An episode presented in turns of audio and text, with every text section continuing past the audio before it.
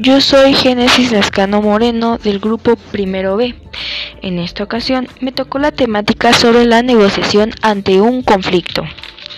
La negociación es un proceso de solución de un conflicto entre dos o más partes. En la negociación la idea es que las partes involucradas lleguen a un acuerdo y se sientan satisfechos con el resultado. Su importancia es la relación y del resultado, ya que podemos resolver esos conflictos de una mejor manera, ya que este es un proceso que requiere disciplina, meticulosidad, planeación, estrategias, emociones y actitudes.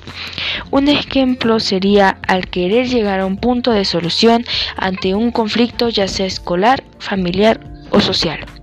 En conclusión, la negociación de un conflicto es una parte clave que deben asumir nuestras responsabilidades.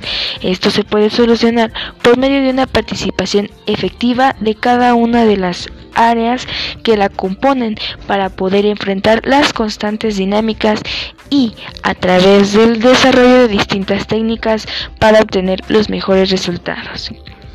Esta sería toda la información que he recopilado sobre la negociación de un conflicto. Gracias por su atención.